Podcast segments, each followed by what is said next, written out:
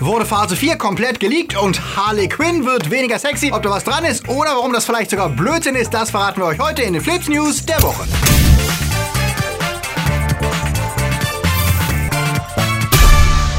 Die Themen der Woche. Wonder Woman viel zu bunt. Guardians Drax basht Bischof. Django trifft Zorro. Thanos Arschloch-Theorie debunked. Tom Holland dreht Uncharted. E3 Massenleaks und gefeuert durch Netflix-Serie. Flips wird im Juni unterstützt von unseren Flips Guardians. Derby, Sepp Kerschbaumer, der Twaslöper, T-Unit CB, Fabio Mattenberger, Konrad Moore, Daniel Schuh, Marc-André Schreiber, Nanoska, Chris D, JFK Faker, Dominik Richter, Silko Pillasch, Pascal André Heimlicher, Akoya, Anja Scholz, Dark System, Alter I und Wir, Onno Dreipolz, Luca Kamens, Toni Barth und Sterntor 1. Ein großer Dank geht auch an unsere Flips Junior Guardians. Vielen Dank für euren Support. Wenn dir unsere News gefallen, drück auf den Abo-Knopf. Und für News unter der Woche folg uns auf Twitter, Facebook oder Instagram. Wir haben uns ja noch das sportliche Ziel gesetzt, in diesem Jahr die 100.000 zu schaffen. Und ja, das ist sportlich und ihr könnt uns helfen, das zu erreichen, wenn ihr uns weiterempfehlt, wenn ihr uns teilt oder wenn ihr es noch nicht getan habt, wenn ihr uns abonniert. Warner wird ja dieses Jahr auf der Comic-Con keinen Auftritt in der legendären Halle H abliefern. Doch zum Trost veröffentlichte Regisseurin Patty Jenkins trotzdem einen Vorgeschmack auf den neuen Wonder Woman-Film und zwar ein Poster. Und wer bis dahin noch nicht gemerkt hat, dass der Film in den 80s spielt, der wusste es spätestens jetzt, denn der Look ist unverkennbar 80er und erinnert ein bisschen an diese Magic Eye-Bilder, die damals so beliebt waren. Ein erfrischend grelles Motiv, das sich deutlich vom ewig gleichen Look anderer Superheldenfilme absetzt. Jenkins verriet außerdem, dass die Kampagne für den Film dann im Dezember wirklich anlaufen würde. Das heißt, vermutlich können wir auch erst dann mit einem ersten Trailer rechnen. Natürlich gab es, obwohl die meisten Reaktionen auf das Poster positiv waren, auch negative Stimmen, die beklagten, das Ganze wäre nicht düster und gritty genug und Wonder Woman solle wieder so werden wie in Batman wie Superman. Wir erinnern uns, das war der Film, in dem sie fast nichts gesagt hat und circa 8 Minuten Screamtime hatte.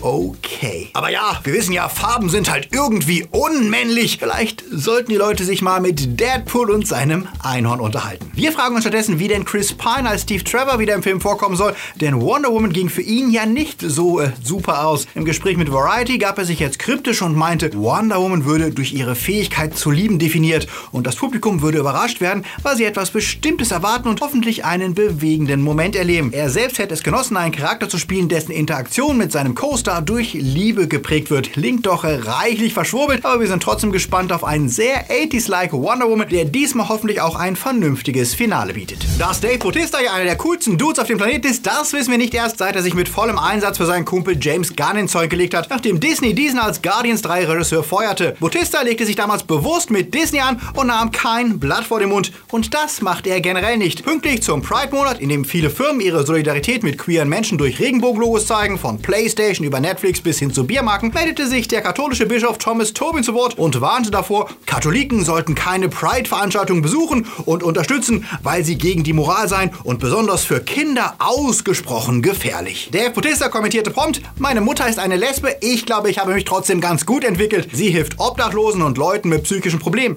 Ich gebe zu, ich bin nicht perfekt, aber wenigstens bin ich kein anderer verurteilender Heuchler. Ich bin sicher, Sie sprechen nicht für die meisten Katholiken. Schönen Tag noch. Gut gebrüllt, Drax. Und apropos Pride und Netflix, die haben diesen Monat ihre LGBTQ-Inhalte unter dem Stichwort Prism gebündelt, das sich anschickt, alle Facetten der queeren Gesellschaft zu repräsentieren. Ob What If, Orange is the New Black, The Perfection, Degrassi oder die Neuverfilmung von Amisted Maupins Tales of the City. Unter dem Instagram-Account Prism bewirbt Netflix ab sofort seine queeren Serien und Filme. Noch warten wir alle gespannt auf Quentin Tarantinos neunten Film Once Upon a Time in Hollywood. Da werden schon Gerüchte über ein neues Projekt von ihm bekannt. Leider zufolge wurde Jared Carmichaels als Co-Autor eines Django Zorro Crossover-Films angeheuert. Der Film soll auf der Comic-Serie von Tarantino basieren, die ihrerseits ein Sequel seines Films Django Unchained war. In der Serie trifft Django, der als Kopfgeldjäger arbeitet, auf den alternden Zorro und wird bald dessen Bodyguard. Ob Carmichaels mit Tarantino zusammen das Skript schreiben wird, ob der Film wie sein aktueller bei Sony rauskommen wird und ob Tarantino Regie führt oder nur produzieren wird, das alles ist noch nicht bekannt, wobei die Regie sehr fraglich erscheint, denn Tarantino kündigt ja seit Jahren an, mit dem zehnten Film aufhören zu wollen und ob er das ausgerechnet mit einem Sequel tun will, das darf bezweifelt werden. Außerdem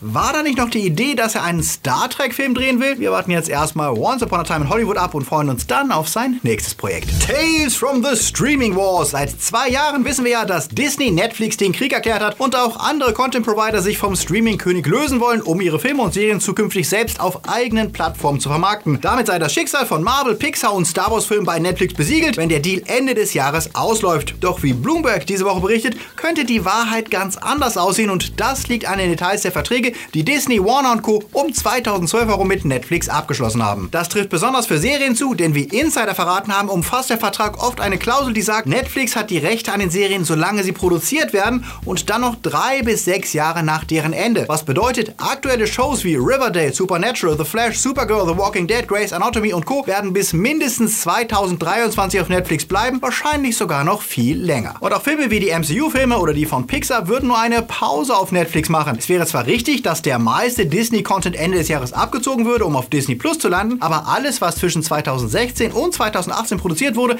wäre laut den bisherigen Verträgen schon 2026 wieder auf Netflix verfügbar. Das bedeutet keine völlige Entwarnung und natürlich wird der Verlust bekannter klassischer Serien hart, aber selbst von alten Klassikern wie The Office und Friends werden sie sich nicht zwingend verabschieden müssen. Wahrscheinlicher ist, dass sie zukünftig für die Lizenzen einfach mehr zahlen müssen. Aber ja, für alle reinen Netflix-Gucker bleibt also ein Funken Hoffnung. Stars interviewen, über die man nichts weiß, das ist der Albtraum jedes Filmjournalisten, kommt aber tatsächlich ab und zu vor, wenn einem bei einem Interview plötzlich gesagt wird, ach so, der so und so ist auch noch da, interview den doch gleich mal mit. Ich hatte das zum Glück bisher nur zweimal und hoffe bis heute, dass die Besetzung von Orange is the New Black mir verziehen hat. Die Comedian Tig Notaro, die ihr vielleicht aus Star Trek Discovery kennt, macht aber genau diese Situation zum Aufhänger ihrer neuen Webshow Under a Rock. Da sie wenig Fernsehen schaut und kaum Filme, kennt sie sich extrem schlecht mit Promis aus und bekommt jetzt in jeder Folge jemand vorgesetzt, bei dem sie während des Gesprächs rauskriegen soll, wer es ist und warum er überhaupt bekannt ist. Den Anfang machte Dawson's Creek Star James Van der Beek, der sich sichtlich darüber amüsiert, dass Tick keinen Plan hat, wer er überhaupt ist. Under Rock könnt ihr bei Funny or Die schauen und die Show könnte ähnlich geil werden wie Zach Galifianakis Between Two Ferns. Birds of Prey ist ja der kommende Film, in dem wir Margot Robbie als Harley Quinn wiedersehen werden. Und dort ist sie nicht nur der Star, sondern auch Co-Producer. Auch ansonsten sind viele Frauen an der Produktion beteiligt. Regie führt Cathy Yan, das Drehbuch schrieb Christina Hodson und die Kostüme macht Arian Bannock, was wohl viel damit zu tun hat, dass Harley diesmal weniger wie eine männliche Wix-Fantasie aussehen wird als in Suicide Squad. Weniger hart wird der Film deswegen aber nicht. Laut Vogue ist weiterhin ein R-Rating geplant. Und wir sind mal gespannt, wie sich die Fans dann im Kino mit dem neuen Look anfreuen können. Ab Februar 2020 wissen wir dann mehr. Für ein paar Sekunden schlugen letzte Woche die Herzen aller Marvel-Fans höher, als Comicbook.com und andere Seiten berichteten, sie hätten aus mehreren seriösen Quellen eine geleakte Planung zu Phase 4 des MCU bekommen. Jemand namens Roger Vardell, der im Dezember bereits einige wichtige Wendungen von Endgame geleakt hatte, hätte herausgefunden, was als nächstes ansteht bei Marvel. Demnach sollte Norman Osborn in Far From Home als Schurke eingeführt werden und in Phase 4 dann öfter auftauchen. Dann sollte Black Widow, die Eternals, Black Panther 2, Shang-Chi, Doctor Strange 2, Nova, Guardians of the Galaxy 3,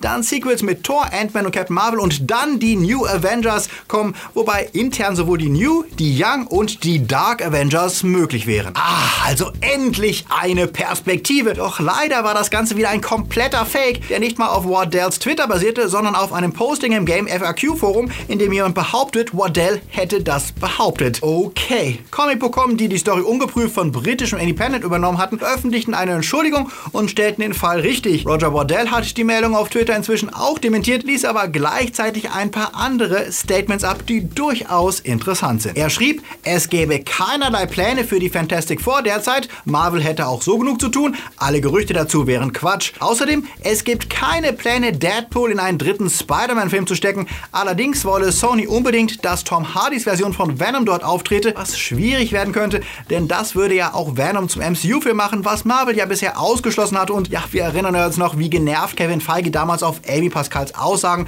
man könne ja alles zusammenmatschen, reagiert hatte. Spider-Man wird also wirklich noch ein harter interner Kampf, bei dem sich entscheidet, ob Tom Holland im MCU bleibt. Was Deadpool angeht, prognostiziert Wardell, so wie der bei Fox nicht in den X-Men-Filmen aufgetaucht wäre, würde er auch im MCU nicht auftauchen, sondern nur in seinen eigenen Filmen. Was nachvollziehbar klingt, aber doch irgendwie sehr schade wäre, denn etwas Subversion könnte dem MCU nicht schaden. Ach ja, und noch eine ganz handfeste News gab es diese Woche. Einer der Autoren von Endgame bestätigte, dass die beliebte Ant-Man springt in Thanos Arschloch-Theorie nicht realistisch sei, weil Thanos Schließmuskel einfach zu kräftig wäre. Na, dann hätten wir das ja auch geklärt. Was denkt ihr zu den Leaks, Fakes und Vorhersagen? Schreibt es uns in die Kommentare.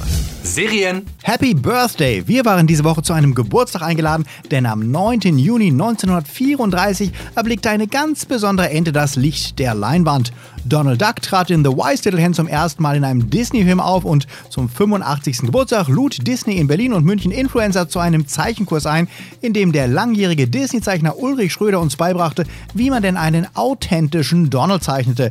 Die Ergebnisse waren ähm, äh, durchwachsen, denn im Gegensatz zu Maniac kann ich nicht zeichnen, aber es gab K-Pops, Fotos mit Donald und eine ganz spezielle Zeichnung für Flips, also auch von dieser Stelle nochmal an Donald. Du bist zwar alt, aber du bist immer noch ganz schön cool. Black Mirror ist seit Freitag zurück und präsentiert uns in drei Folgen wieder die Tücken der Technik, die sich aber wieder einmal als zutiefst menschliche Probleme entpuppen. Dieses Mal geht es um hyperrealistische Videospiele, zufällige Geiselnahmen und Roboterpuppen. Ich habe reingeschaut und fand gerade die Eröffnungsepisode mit Anthony Mackie, den ihr als Falcon aus dem MCU kennt, sehr spannend, denn wie er über seine Spielkonsole in einem Street Fighter ähnlichen Game fremd geht, mit wem und was das für seine Ehe bedeutet, ist sehr differenziert und spannend erzählt. Schade, dass es dieses Mal nur drei neue Folgen gibt, aber der interaktive Film Bandersnatch hat wohl viele Ressourcen gefressen. Wie sieht's bei euch aus? Habt ihr die neuen Black Mirror Folgen schon gesehen oder freut ihr euch darauf? Schreibt es in die Kommentare. Auch Amazon Prime legt nach. Kaum haben wir die brillante Serie Good Omens weggeschaut, da kommt die ambitionierte Verfilmung von NOS 4A2. Das spricht sich Nosferatu und ist die Adaption eines Romans von Joe King. Genau, das ist der Sohn von Stephen King. Darin kämpft eine übersinnlich begabte junge Frau gegen ein creepiges uraltes Vampirwesen, das kleine Kinder aussaugt und ihre Seelen in einem Weihnachts Weihnachtsland gefangen hält. Ich habe in Folge 1 und 2 mal reingeschaut und auch wenn die Serie langsam losgeht, lohnt sie sich dennoch, was nicht zuletzt am Bösewicht Zachary Quinto liegt. Seid ihr gespannt auf Nosferatu? Sagt es uns. Und letzte Woche stellte Netflix die extrem sehenswerte Serie When They See Us online und wer sie gesehen hat, wird wohl neben Donald Trump vor allem die Staatsanwältin hassen, die fünf unschuldige Teenager ohne Rücksicht auf Verluste mit bewussten Fälschungen und Lügen der brutalen Vergewaltigung an einer Joggerin anklagte und verurteilen ließ. Die Staatsanwältin Linda Ferstin Kerstin ist mittlerweile seit vielen Jahren erfolgreiche Krimi-Autorin und weigerte sich nach der Freilassung der fünf auch nur ein Wort der Entschuldigung zu äußern. Die Zuschauer der Serie waren wohl genauso fassungslos wie die Macher und ließen ihre Empörung mit dem Hashtag Cancel Linda Ferstin freien Lauf. Mit Erfolg. Ferstin musste aus dem Vorstand mehrere christliche Organisationen ausscheiden, denen sie angehörte, als Mitglied des Boards des Vassar College und schließlich ihr Verlag, der zur Random House Gruppe gehört, schmiss sie am Freitag raus. Ob Forderungen gehört werden, alle ihre alten Fälle nochmal zu überprüfen, ob sie dort auch gelogen und manipuliert hat, ist noch nicht raus. Trotzdem ein gewaltiger Erfolg für Eva DuVernay, die Regisseurin der Serie und wenigstens ein bisschen Gerechtigkeit nach diesem Justizskandal. Noch wenige Tage bis zu E3 und den hoffentlich noch spannenden Enthüllungen, die sie mit sich bringt, wenn bis dahin nicht schon alles geleakt wurde, wie bei Bandai Namco. Deren Webseite versehentlich schon Infos zu einem neuen Tales Game, dem Remaster von Nino Kuni und dem Game Elden Ring, das in Zusammenarbeit mit George R. R. Martin von den Dark Souls-Macher entwickelt, verriet. Auch das Studio Ninja Theory hatte mit Leaks zu kämpfen. Mitgeführt gefilmtes Material zu ihrem kommenden Spiel Bleeding Edge wurde ins Netz gestellt und zeigt uns, dass wir mit einem Multiplayer-Action-Spiel rechnen dürfen, was etwas schade wäre, denn bisher war Ninja Theory durch Singleplayer-Games wie DMC, Devil May Cry und Hellblade bekannt geworden. Wir warten aber die nächste Woche ab, wenn hoffentlich auch noch ein paar News direkt von der E3 kommen, die diesmal ja ohne EA und Sony auskommen muss. Worauf seid ihr gespannt? Worauf freut ihr euch? Sagt es uns. Was gab's noch bei den Game-related News? Ach ja, der Uncharted-Film, in dem Tom Holland den jungen Nathan Drake spielt, hat schon wieder einen neuen Drehbuchautoren, nämlich Jonathan Rose Rosenberg und Mark Walker, die Joe Carnahans Version überarbeitet haben. Und Dan Trachtenberg wird ja wohl Regie führen, nachdem Sean Levy als mittlerweile vierter Regisseur ausgeschieden ist. Trotzdem wird es jetzt ernst, denn Sony verkündet letzte Woche ein offizielles Startdatum, den 18. Dezember 2020. Und da sowohl Tom Holland als auch Dan Trachtenberg, der ja zuvor 10th Cloverfield Lane drehte, alles andere als untalentiert sind, wage ich mal hoffnungsvoll auf die Filmung meines liebsten Game-Franchise zu schauen. Nathan Drake versaut das nicht. Und bei all den Leaks und Hypes noch etwas Konkreteres. Ich habe letzte Woche mal in Blood and Truth reingespielt, das von Sony ja als das VR-Game des Jahres beworben wird. Und ja, ich muss zugeben, es ist nach Astrobots to the Rescue tatsächlich mal wieder ein gelungener VR-Vertreter, der ambitioniert versucht, mehr zu sein als ein Tech-Demo, das man nutzt, um seine Freunde kurz zu beeindrucken. Die Story ist zwar eher klischeemäßiger Gangsterquatsch, aber die Schauspieler sind gut und die Szenen, durch die ihr geht, bieten eine Menge unterschiedlicher Herausforderungen von Schlösserknacken, Ballern, Puzzle lösen und gezielt wegducken. Auch bei der Kritik kam das Game gut an mit souverän 80 Punkten bei Metacritic und 8,4 4 bei den Spielern. Spielt ihr eigentlich VR-Games? Was ist euer Liebstes? Sagt es mir doch mal. Die, die, die, die, die, die. Hier kommen die äh, Starts der Woche.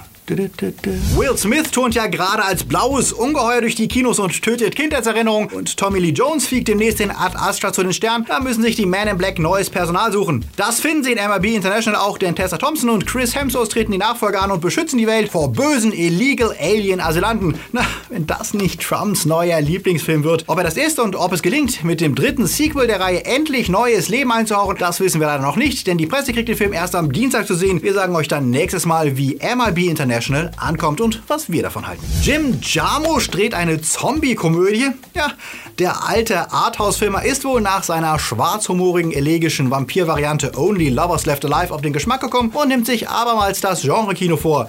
Hipster-Zombies. Tilda Swinton ist natürlich dabei, Adam Driver, Steve Buscemi, Iggy Pop, Selena Gomez, Danny Glover, Tom Waits und auch Bill Murray gibt sich die Ehre. Das Star-Ensemble konnte die Kritik dennoch nicht so richtig überzeugen, die Jarmusch bescheinigen als letzter auf den Zombie-Zug aufgesprungen zu sein und dem Genre nicht wirklich etwas Neues hinzufügen zu können. Das reicht im Schnitt nur für 5,5 Punkte. Wenn ihr jeden Tag News wollt, dann folgt uns auf Twitter, Facebook oder Instagram und wenn ihr uns mögt, dann teilt uns dort, abonniert uns und empfehlt uns weiter und falls ihr noch Spider-Wissen braucht, das Video von Freitag sagt euch, was ihr vor Far From Home wissen müsst. Die Temperaturen steigen und die Werbeeinnahmen und Aufrufe sinken und wir brauchen deswegen euren Support. Wenn du Flips magst und unterstützen möchtest, damit wir über Sommerloch springen können, dann schau mal bei unserem Patreon vorbei und sicher die Bonusvideos, Zugang zu unseren Live-Podcast, Discord und mehr. Oder lass uns einfach und einmalig per PayPal Geld für ein Eis da. Die Links sind unten in der Beschreibung. Eis. Diese fantastischen Leute supporten uns schon und helfen schon mit, dass es Flips bis heute gibt. Die Guardians, die Junior Guardians, die Time Lords, Patronus und